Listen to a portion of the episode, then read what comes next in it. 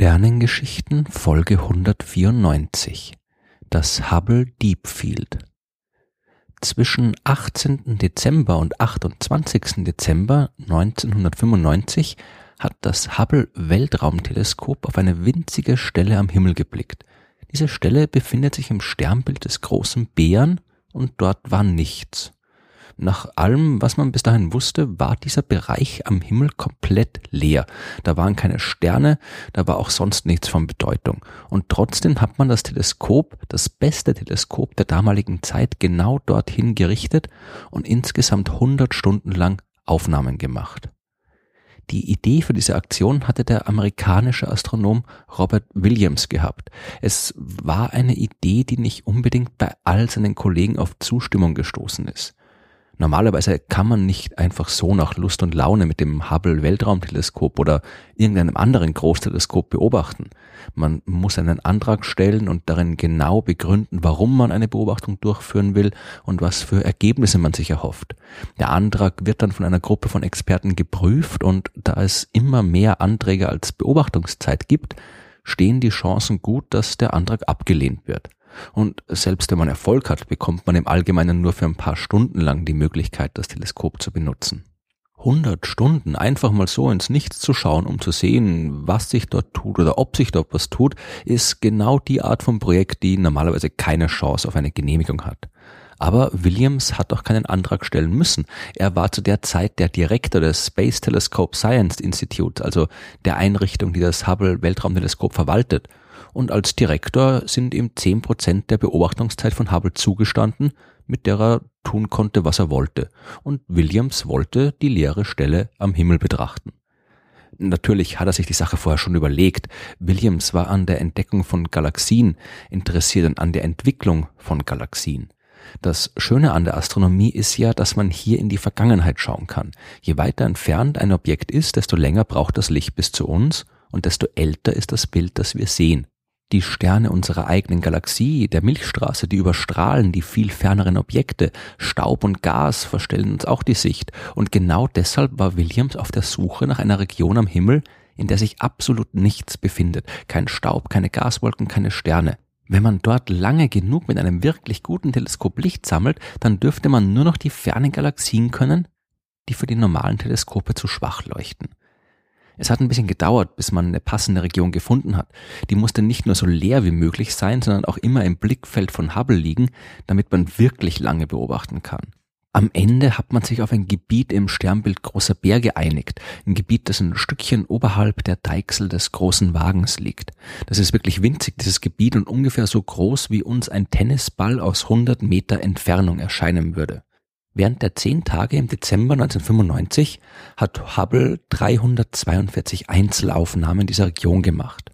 Die sind dann nachträglich zu einem einzigen Bild zusammengesetzt worden und äh, dort konnte dann das gesamte Licht, was in der Zeit gesammelt wurde, kombiniert werden.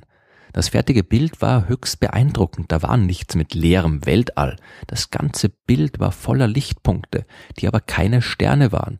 In dieser winzigen, scheinbar leeren Region des Universums hatte Williams über 3000 Galaxien fotografiert.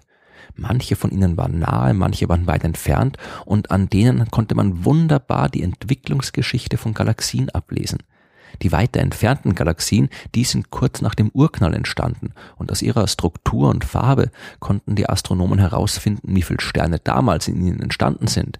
Denn junge Sterne leuchten anders als alte und ein Vergleich mit den näheren, älteren Galaxien hat gezeigt, dass die Rate der Sternentstehung im Universum im Lauf der Zeit ihren Höhepunkt schon überschritten hat acht bis zehn Milliarden Jahre nach dem Urknall sind in den Galaxien die meisten Sterne entstanden und von da an ist die Entwicklung von Sternen wieder zurückgegangen. Die Kosmologen, die waren begeistert von der Datenfülle, die dieses einzige Bild enthalten hat. Fast 500 Fachartikel sind bis heute darüber verfasst worden und es ist eine der wichtigsten Informationsquellen, was die Entwicklung des Universums und der Galaxien angeht. Das Hubble Deep Field wie das Bild offiziell heißt, war einer der größten Erfolge des Weltraumteleskops und ein paar Jahre später hat man das Projekt wiederholt. Diesmal hat man sich eine Stelle am südlichen Himmel ausgesucht, die dem originalen Deep Field möglichst genau gegenüber liegt. Und dieses Hubble Deep Field South, das sah dem ursprünglichen Deep Field enorm ähnlich. Die Galaxien haben dort das gleiche Verhalten und auch die gleiche Entwicklung gezeigt. Dadurch wurde auch das sogenannte kosmologische Prinzip bestätigt, über das ich in Folge 113 der Sternengeschichten ja schon mehr erzählt habe. Das besagt, das Universum sieht im Wesentlichen überall gleich aus. Es gibt keine besonderen Orte, egal in welche Richtung man schaut. Zwischen September 2003 und Januar 2004 ist das Experiment ein weiteres Mal wiederholt worden. Ein Stück westlich des Sternbild Orions hat das Hubble Weltraumteleskop erneut ein winziges Stück leeren Himmel beobachtet. Diesmal hat die kombinierte Belichtungszeit 11,3 Tage betragen und man hat 800 Einzelaufnahmen zusammengesetzt. Auf dem fertigen Bild, dem Hubble Ultra Deep Field, waren mehr als 10.000 Galaxien zu sehen. Von den entferntesten Galaxien, die auf der Aufnahme enthalten sind, hat das Licht über 13 Milliarden Jahre zu uns gebraucht. Die gehören also zu den jüngsten Objekten, die kurz nach dem Urknall entstanden sind. Das Hubble Ultra Deep Field hat auch eine Beobachtung bestätigt, die man schon beim ersten Deep Field gemacht hat. Je weiter man zurückblickt, desto mehr irreguläre Galaxien sind zu sehen.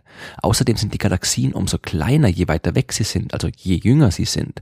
Die ersten Galaxien im Universum waren also anscheinend eher vergleichsweise kleine Anhäufungen von Sternen, die noch nicht diese ausgeprägte Spiralform der später entstandenen Galaxien wie unsere Milchstraße haben.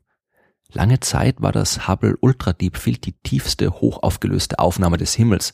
Hätte Hubble den kompletten Himmel mit dieser Auflösung beobachten wollen, hätte es dafür über eine Million Jahre gebraucht. Die bisher letzte tiefe Aufnahme des Himmels ist das Hubble Extreme Deep Field.